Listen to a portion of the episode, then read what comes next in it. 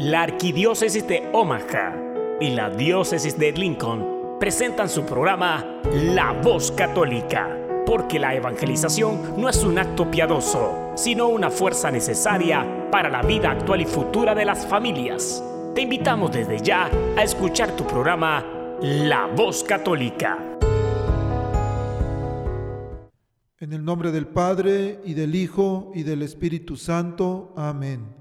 Amado Padre, te damos gracias en esta mañana, un poco fría, pero con nuestro corazón ardiente, ardiente de deseos de amarte, ardiente de tu amor, ardiente por alabar tu nombre santo y glorioso.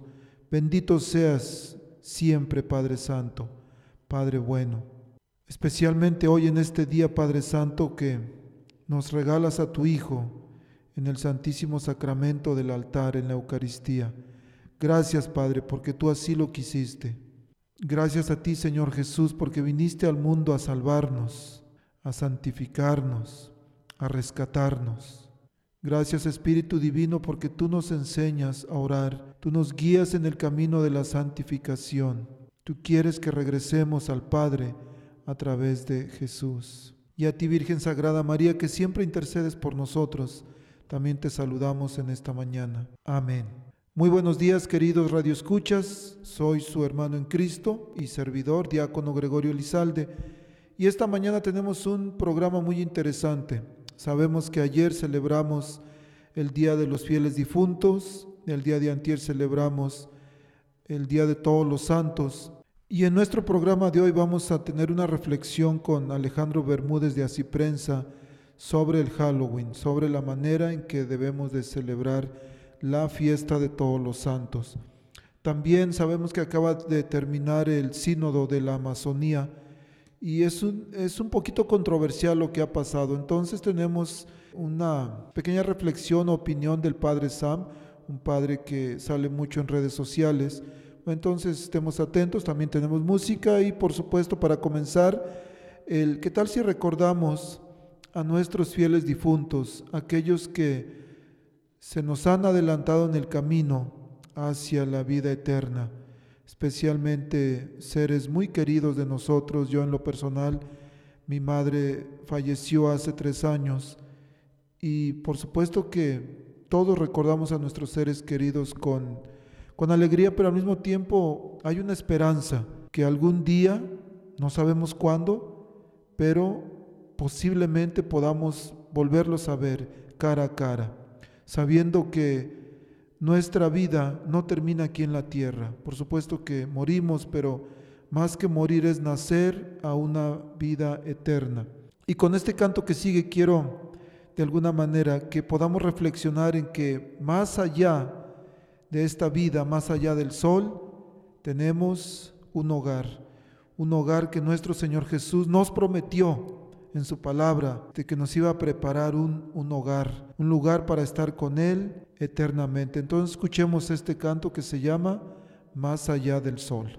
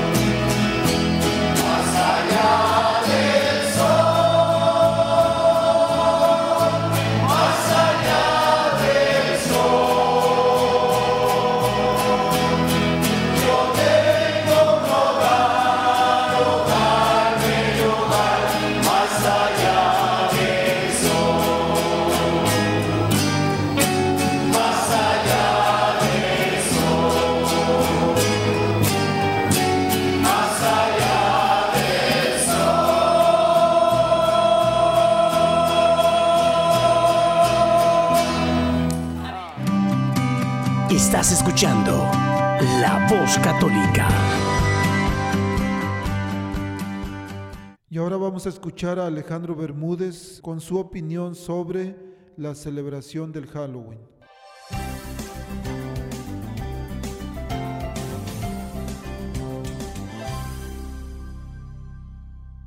Siempre que se acerca octubre, nosotros nos encontramos con el clásico tema de Halloween y si es que los católicos comprometidos deberíamos participar en estas fiestas, ¿no? Eh, como saben ustedes, Halloween se ha convertido en el Día de las Brujas y como el Día de las Brujas tiene una temática de disfraces eh, que normalmente se refieren al mal, a la maldad, a los vampiros, a las, los fantasmas, a cosas eh, malignas y normalmente demoníacas, ¿no? En, ciertamente es un día emblemático para los satanistas, esto sin duda. De hecho, en algunas diócesis de América Latina, existen advertencias para que los sacerdotes tengan especial cuidado con el Santísimo Sacramento, porque ha sucedido que en la, en la noche de brujas, grupos satanistas han entrado a parroquias para robar el Santísimo Sacramento, obviamente para qué? Para usarlo, para profanarlo, ¿no? Pero no quiero dar aquí una perspectiva exagerada, este, fuera de lugar o demasiado estridente sobre el Día de las Brujas, ¿no? Lo primero que les diría es que los que quieren saber más sobre el origen de esta fiesta y cómo derivó en hoy día el Día de las Brujas, como la fiesta de todos los santos, que se llamaba All Hallows Day en inglés, pasó a traducirse en una jerga, digamos, eh, de origen irlandés en Halloween, ¿no? El Hallows Day, todos los santos, eh, lo pueden ver en Así Prensa, donde hay una sección especial dedicada a Halloween. Basta con que vayan ustedes www, o como dicen en España, www.asiprensa.com y ahí en la eh, sección izquierda, en la barra izquierda, van a encontrar un gran vínculo que dice Halloween, ¿no? Y allí pueden ustedes entrar y leer la historia de esta distorsión y cómo con el paso del tiempo, en realidad esta distorsión ha adquirido fundamentalmente un eh, giro comercial. Entonces, se ha convertido en una, en una fecha para vender disfraces, para vender eh, dulces y como normalmente en muchos de los países de América Latina es un día precedido por un feriado, entonces también se venden fiestas, discotecas, productos de consumo, etc. Entonces, quien le ha dado un enorme impulso, curiosamente, es el mundo mercantil, no tanto los grupos satanistas o tales y cuales, ¿no? Fundamentalmente el mundo mercantil. Y como saben ustedes, ya la publicidad comienza a girar en torno al miedo, al susto, ya se comienzan a promover las golosinas, los dulces, los, las, eh, que se van a vender eh, para los niños que, salen a decir truco o trato o que dicen trick or treat, como se dice en Estados Unidos, o sea, truco o trato, o, trick on trick, como se dice en el Perú, o tricky tricky Halloween, como se dice en Colombia, por ejemplo, ¿no? Entonces, para la gran mayoría de los muchachos, de los jóvenes, de los niños, esto se trata de una cuestión totalmente inocente, ¿no? Y en las casas también se trata de una cuestión totalmente inocente. Entonces, el, estos días inocentes, estas fiestas inocentes, eh, obviamente incluye a grupos de amiguitos que salen juntos y a veces no es fácil para un padre católico decir, mira, esta temática está equivocada, ¿no? Y en consecuencia nosotros no vamos a celebrar eh, eh, Halloween.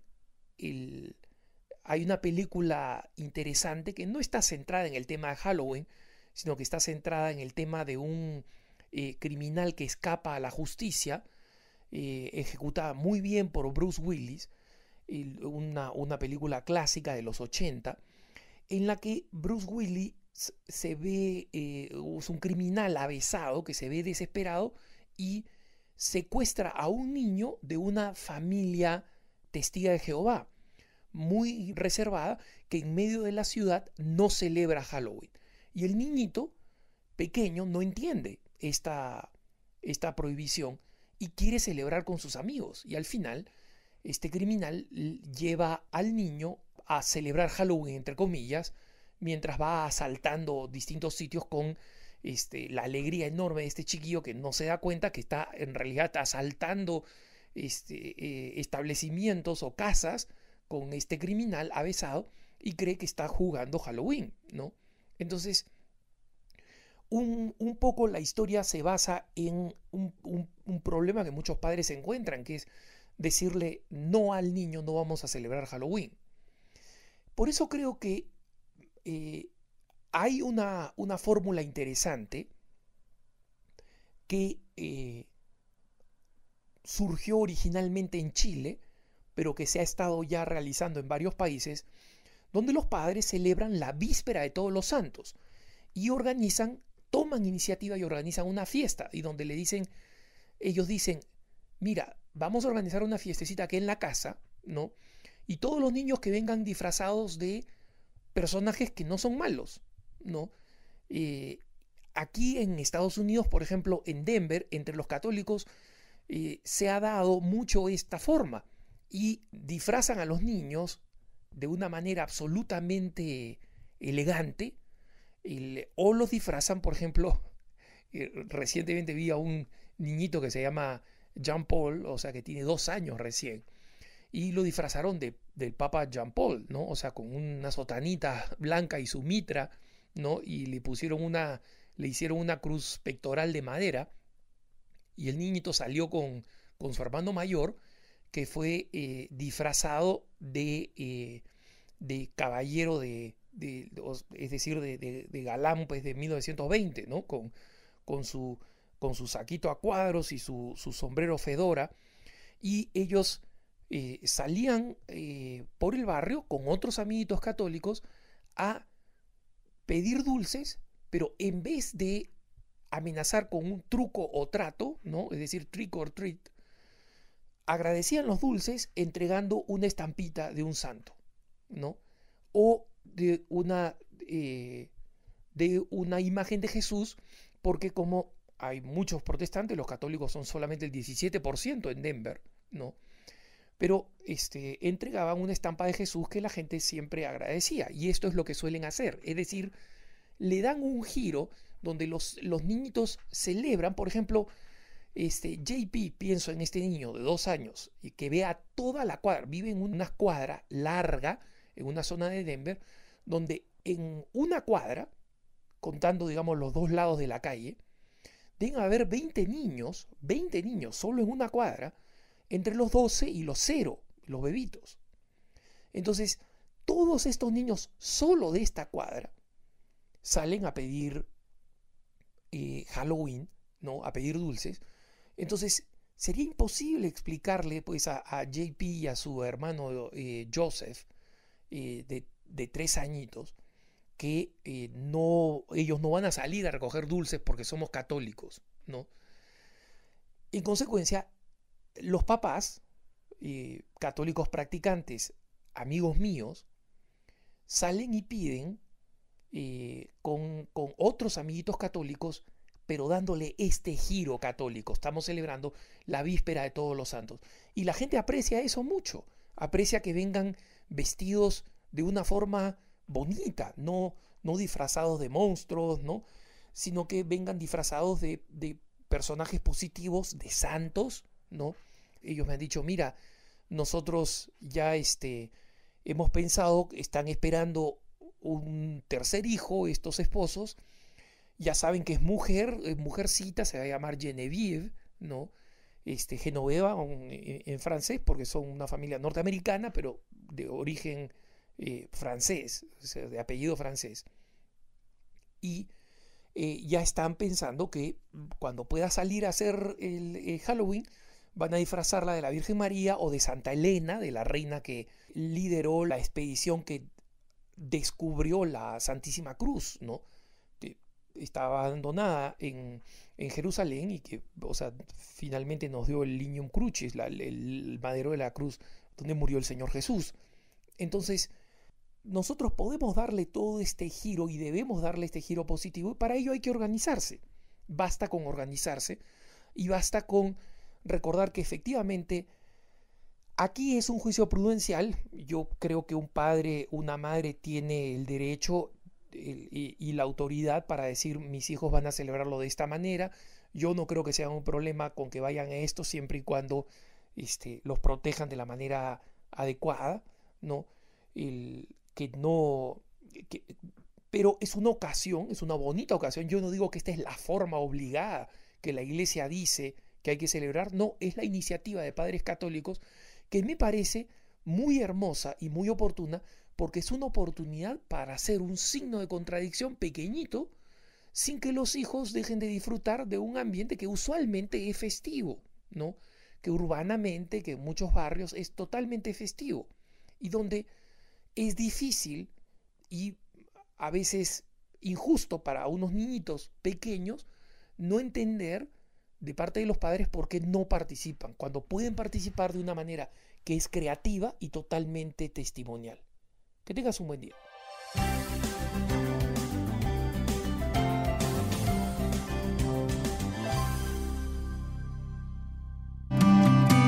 Estás escuchando La Voz Católica.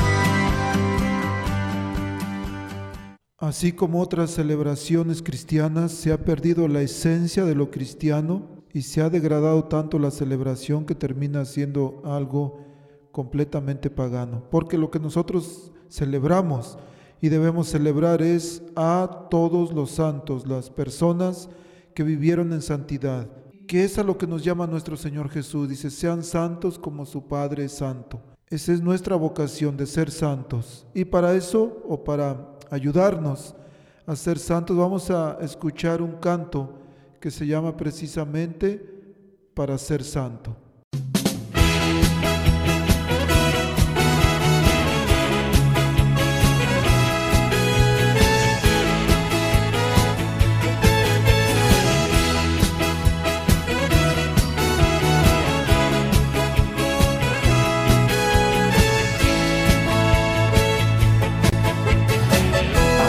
Santo hay que ser feliz. No hay santidad sin felicidad. Para ser santo hay que ser feliz primero. Para ser santo hay que ser sencillo. No hay santidad sin sencillez. Para ser santo hay que ser sencillo primero. Para ser santo loco, un poco loco. Un poco loco para ser feliz. Un poco loco para ser sencillo. Un poco loco para estar enamorado y loco por Dios.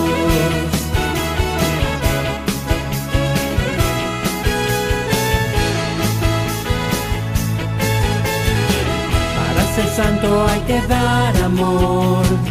No hay santidad si no hay amor. Para ser santo hay que dar mucho amor primero. Para ser santo hay que obedecer. No hay santidad sin obediencia. Para ser santo hay que obedecer primero ser santo hay que hacerse como un niño para ser santo. Un poco loco para dar amor, un poco loco para obedecer, un poco loco para estar enamorado y loco por Dios.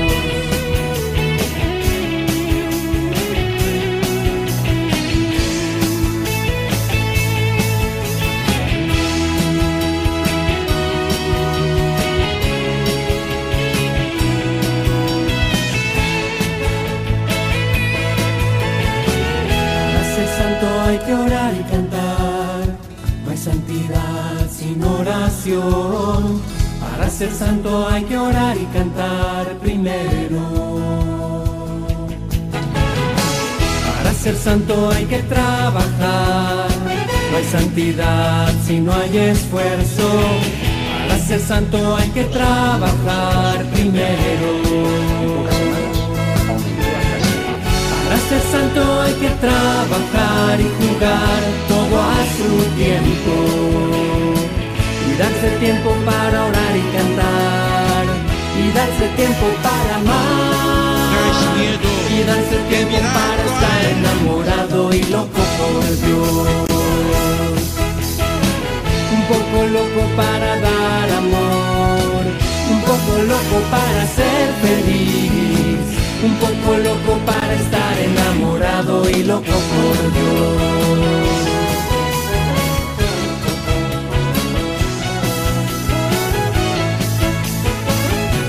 Y loco por Dios.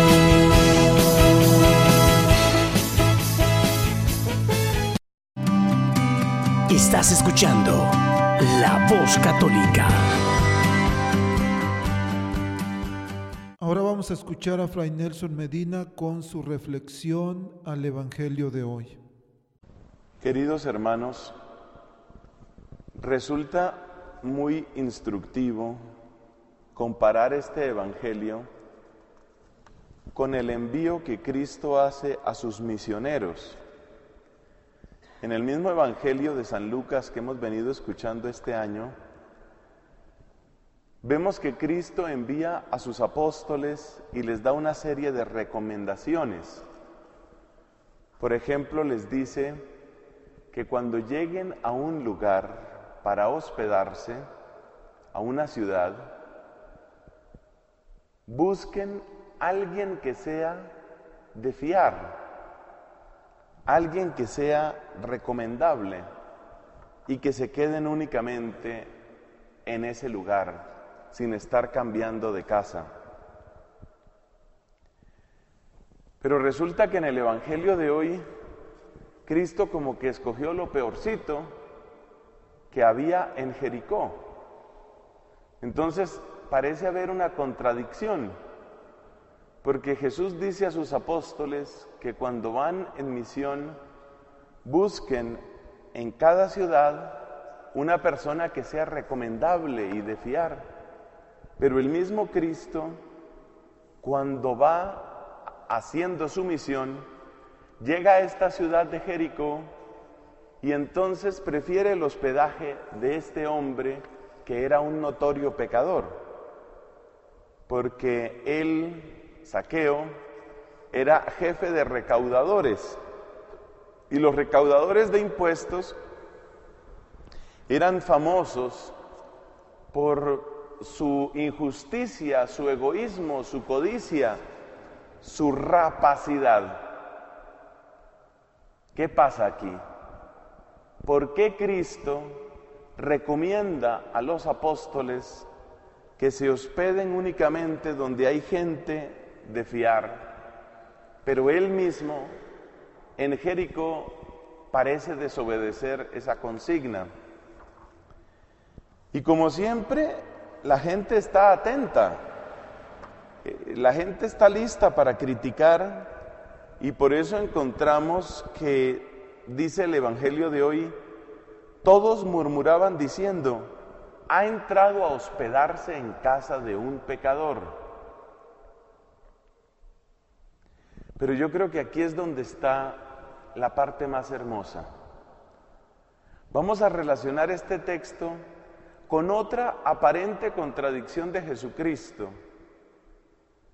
Resulta que la ley de Moisés prohibía que una persona sana tocara a un leproso.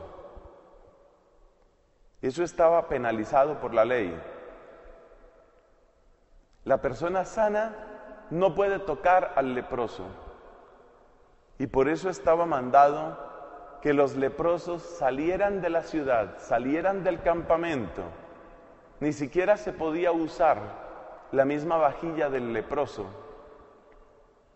Pero nos encontramos con que Cristo desobedece o parece desobedecer ese precepto, porque un leproso le dice, Señor, si quieres, puedes limpiarme.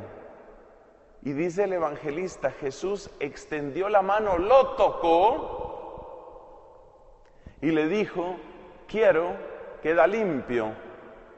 Y quedó limpio. Entonces vamos entendiendo lo que sucede aquí. ¿Por qué ese precepto de la ley de Moisés? ¿Por qué se prohíbe a la persona sana tocar a la persona enferma?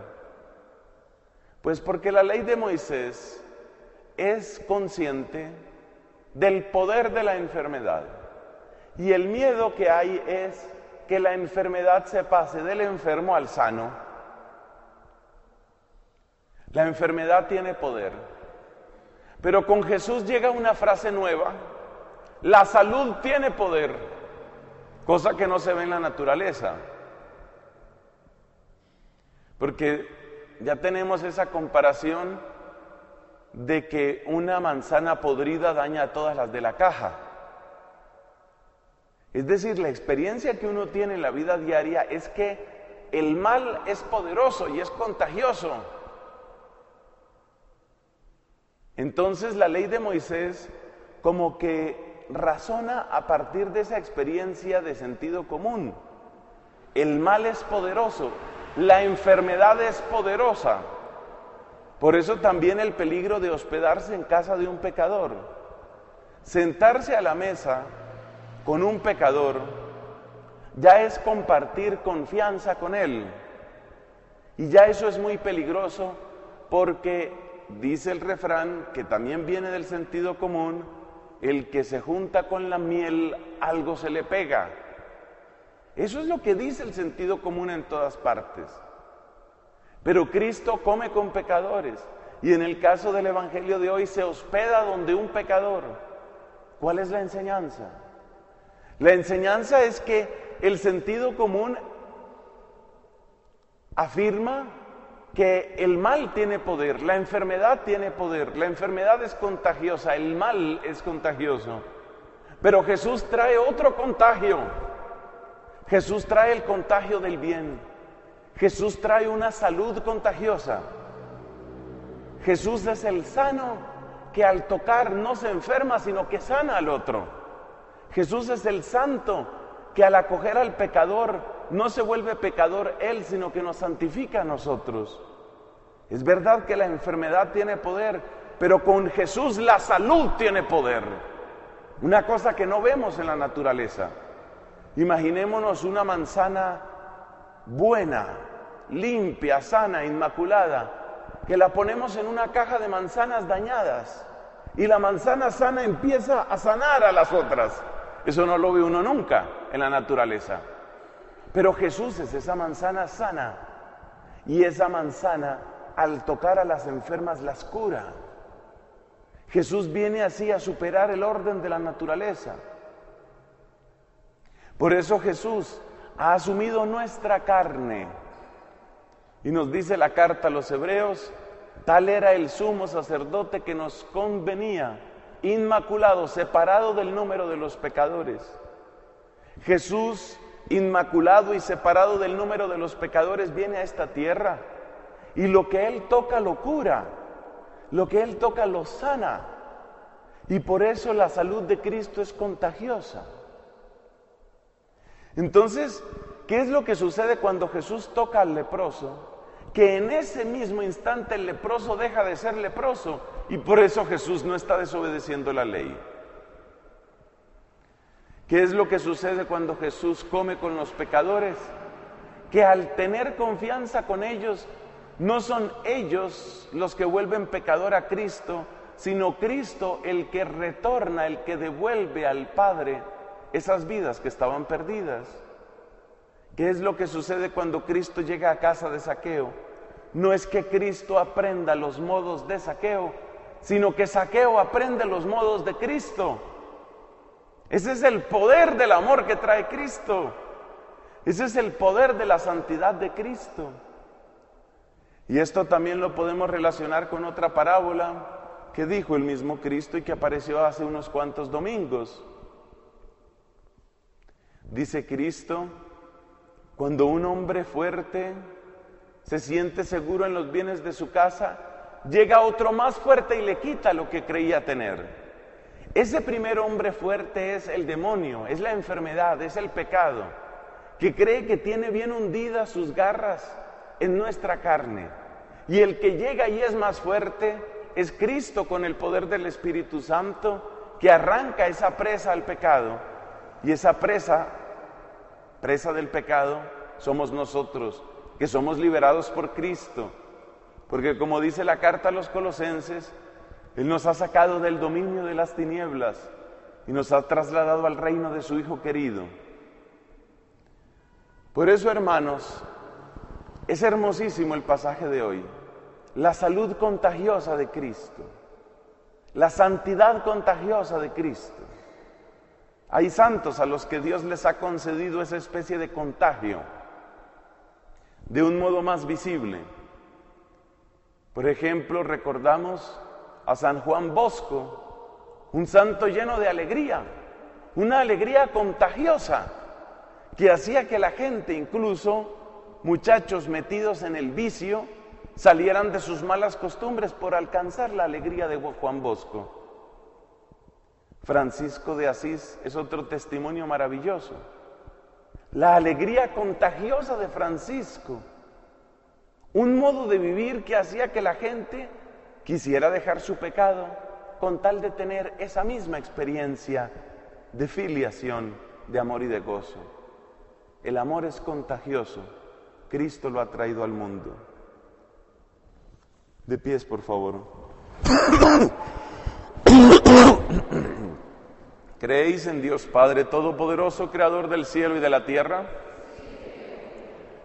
¿Creéis en Jesucristo, el Hijo único de Dios, nacido de María Santísima, el que murió en la cruz para perdón de nuestros pecados, el que resucitó para que fuéramos salvos? ¿Creéis en el Espíritu Santo, la Santa Iglesia Católica, la comunión de los santos? El perdón de los pecados, la resurrección de la carne y la vida eterna. Digamos, esta es nuestra fe. Esta es la fe de la iglesia. Que nos gloriamos de profesar en Cristo Jesús, Señor nuestro. Ahora hagamos un momento de silencio. intercediendo por el Papa, por la Santa Iglesia, por nosotros mismos, que nos llegue el contagio de Cristo, que nos llegue la sonrisa de Cristo, que el amor de Cristo salga por nuestros ojos, nuestras obras, nuestras palabras. Saqueo entregó su corazón a Cristo y fue un hombre transformado. Con el siguiente canto de Johnny Linares, el misionero que precisamente se llama Mi corazón, digámosle a nuestro Padre Dios que hoy queremos entregarle nuestro corazón, que no importa las veces que le hemos fallado, pero hoy le entregamos nuestro corazón. Por cierto, este canto Johnny lo grabó aquí en Omaha, entonces si buscan su video en YouTube, Mi Corazón, Johnny Linares el Misionero, se van a dar cuenta que el escenario es aquí en Omaha, ahí en el, en el downtown. Bueno, escuchémoslo.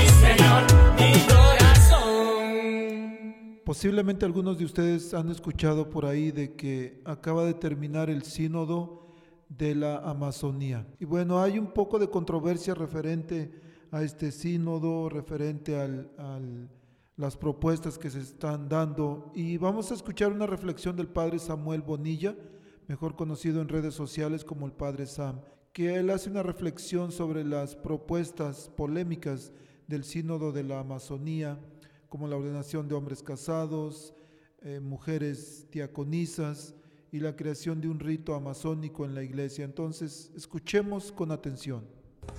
Queridos amigos, soy el Padre Sam. Quiero abordar a continuación un tema bastante delicado, un tema que ha causado mucha confusión dentro de la iglesia, el sínodo que se acaba de celebrar en la Amazonía. Estoy muy preocupado por la situación en la iglesia, por tanta confusión en efecto. Y si hasta este momento no he dado mi opinión, es porque no quiero adelantar cosas o causar más confusión. Pero creo que es el momento de mencionar algunos puntos concretos.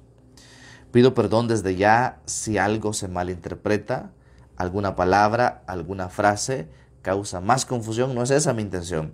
Es dar mi punto de vista como sacerdote católico que evangelice en las redes sociales a la luz de la verdad, de la razón, sobre todo pues a la luz del Espíritu Santo. Primer punto. ¿Cuál es el propósito de este sínodo? Es evangelizar la región de la Amazonía. ¿Cuál es esta región? Es una región que se extiende por nueve países, entre ellos Ecuador, Perú, Brasil, etc. El detalle es que en esta región hay 33 millones y medio de personas. Es decir, no se trata solo de selva y agua, animales, hay personas ahí, 33 millones y medio. Entre ellos, 2 millones y medio de indígenas. Entonces, el propósito de este sínodo es cómo evangelizar a esas personas en esta región de la Amazonía. Segundo punto. Hay una cosa positiva en todo este sínodo. Hace un par de meses nadie hablaba de la Amazonía. Actualmente es un tema central. Muchos youtubers, sacerdotes, cardenales, obispos están hablando de este tema. La iglesia está hablando de este tema. Y esto es algo positivo, porque quizá hace un par de meses creíamos en efecto que la Amazonía era solo agua, selva y animales. Ahora nos damos cuenta que no, que ahí hay almas a las cuales hay que llevarles el Evangelio. Y eso es algo muy positivo. Ahora, esta región de la Amazonía ya no es invisible. Eso es muy bueno. Tercer punto.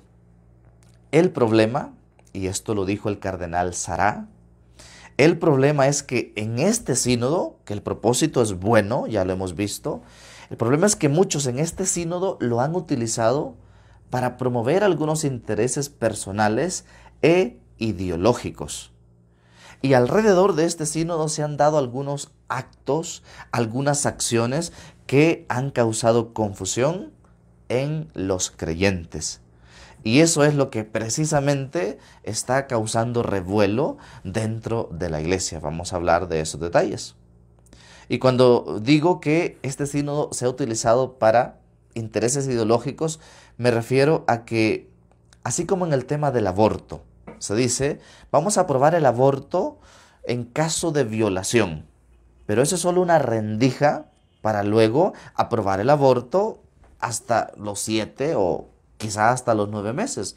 Eso, a eso me refiero a una situación ideológica, que se presenta un caso particular o si se quiere sentimental, un caso específico, y desde ahí, abierta esa rendija, se quiere llevar a lo universal y a lo total.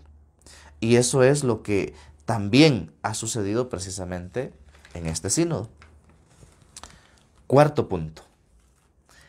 Mientras se celebraba este sínodo, o bueno, en la inauguración y durante el sínodo, resulta que llevaron imágenes de la Pachamama a los jardines vaticanos, posteriormente a una iglesia situada en la Vía de la Conciliazione en Roma. Pero digamos que esto no era como lo delicado.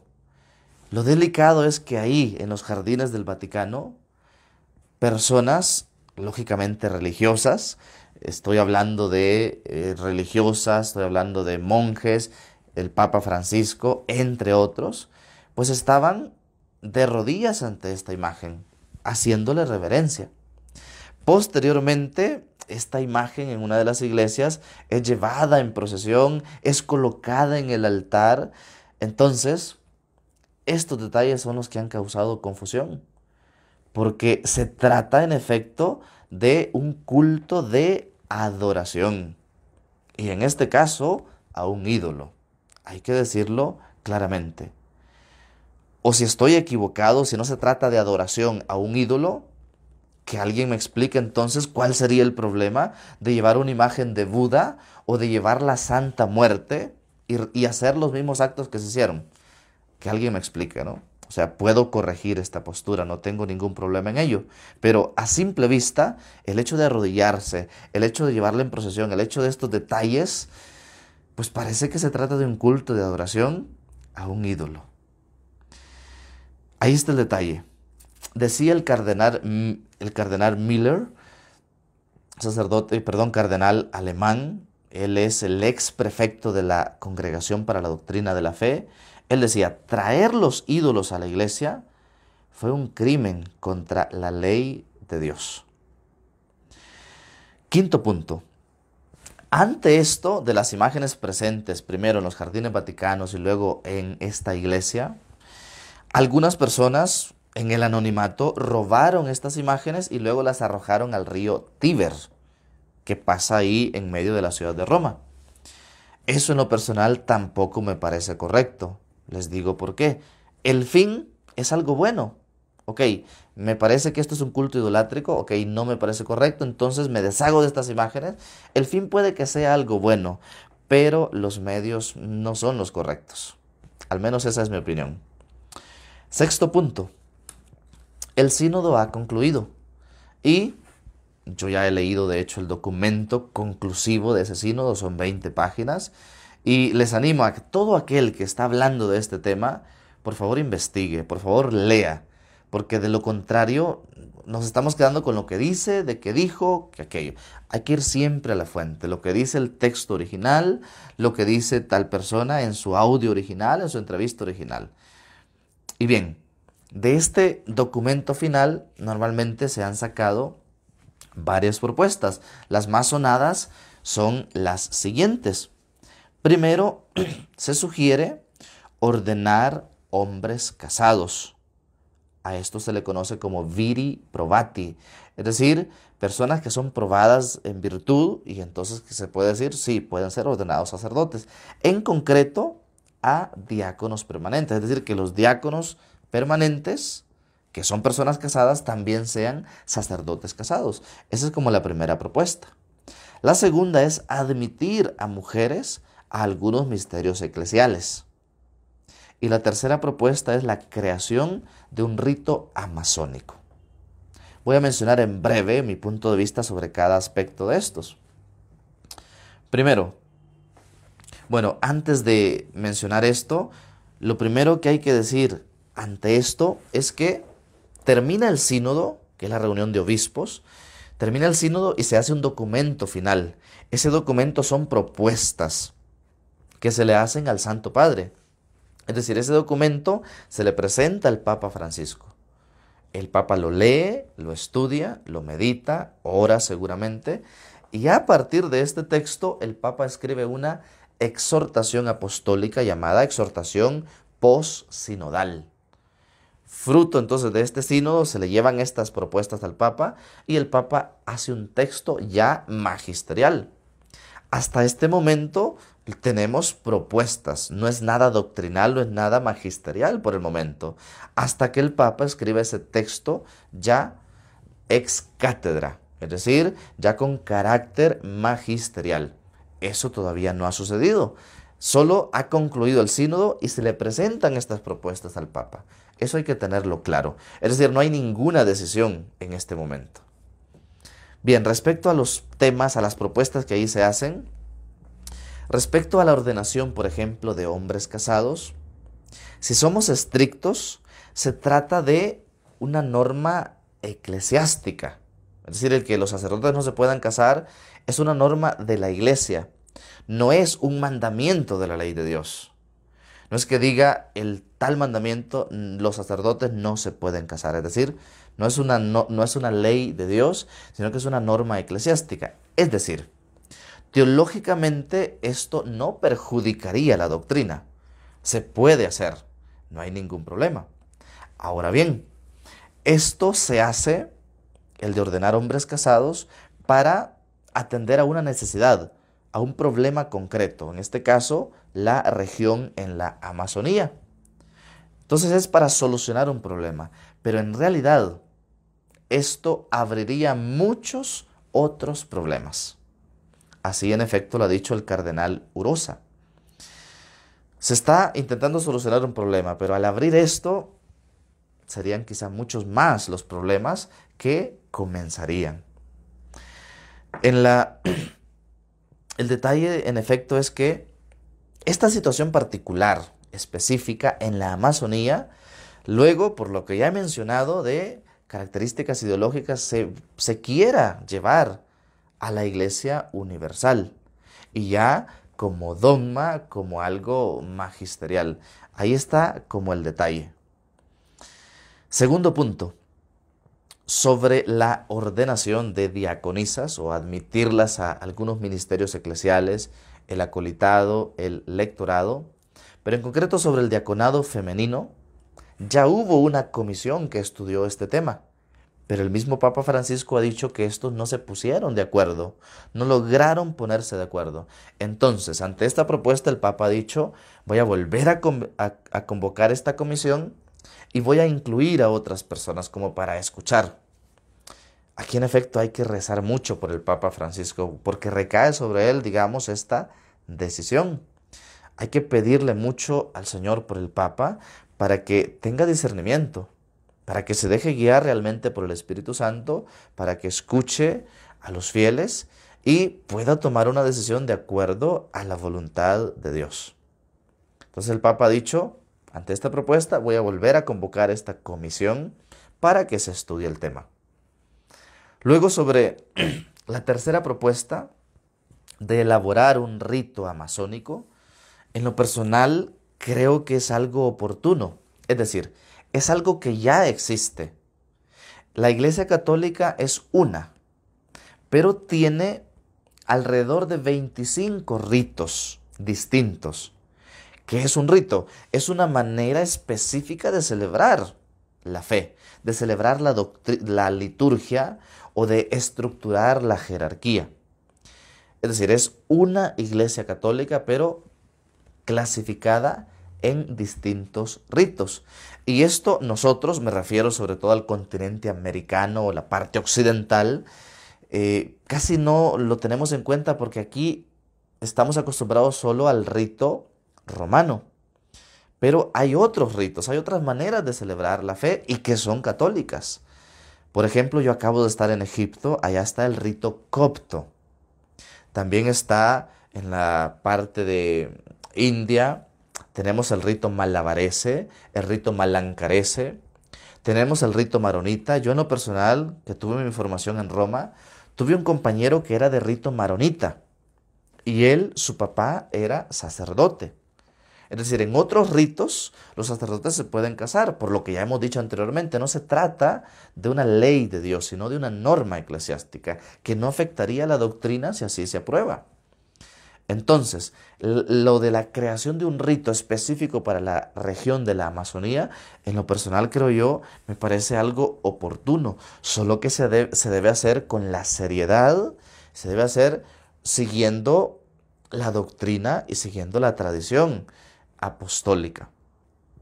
Repito, hay muchos ritos, está el rito bizantino, está el rito de Antioquía, está el rito copto, está el rito maronita, etc. Y todos son católicos, solo que tienen una manera concreta de estructura de la jerarquía, de la autoridad eclesiástica, una manera distinta de celebrar la Eucaristía, de los distintos ritos que en ello celebran. Entonces, esto podría ser en efecto algo oportuno pero que esto no se convierta en algo ideológico, que se hace en la Amazonía y luego se quiera aplicar de manera total o de manera universal en la iglesia. Entonces, si es un rito específico para la Amazonía, podría ser, pero que se haga con seriedad, siempre respetando la doctrina y respetando la tradición apostólica. Sin quererme extender mucho, de hecho ya van 15 minutos, Quiero concluir con esta pequeña reflexión. Yo creo, estoy convencido que Cristo es el dueño de la historia y es Él quien dirige la historia. Y es, él, y es Él quien dirige la iglesia. Iglesia que le confió a Pedro. Tú eres Pedro y sobre esta piedra edificaré mi iglesia. Y el Señor va confirmando, va purificando a su iglesia. Les voy a poner dos ejemplos concretos. En el 2009 se convoca en la iglesia el año sacerdotal. Pero curiosamente, alrededor de esos años, explota el escándalo de los abusos sexuales en los sacerdotes. Miremoslo desde una óptica sobrenatural. La iglesia dice, convoco un año sacerdotal, vamos a meditar sobre el sacerdocio, sobre lo que implica, sobre lo hermoso, sobre la profundidad. Y el Señor dice, bueno, meditemos sobre el sacerdocio. Aquí está esta prueba de verdadera purificación y es lo que está sucediendo actualmente en la iglesia. Segundo ejemplo, en el 2012 se proclama el año de la fe. ¿Qué sucede en ese año? Renuncia el Papa Benedicto. La iglesia quiere profundizar sobre la fe y entonces el Señor permite una prueba de fe. Renuncia el Papa Benedicto. ¿Qué quiero decir con esto? El Señor es dueño de la historia, Él guía la historia y guía a su iglesia.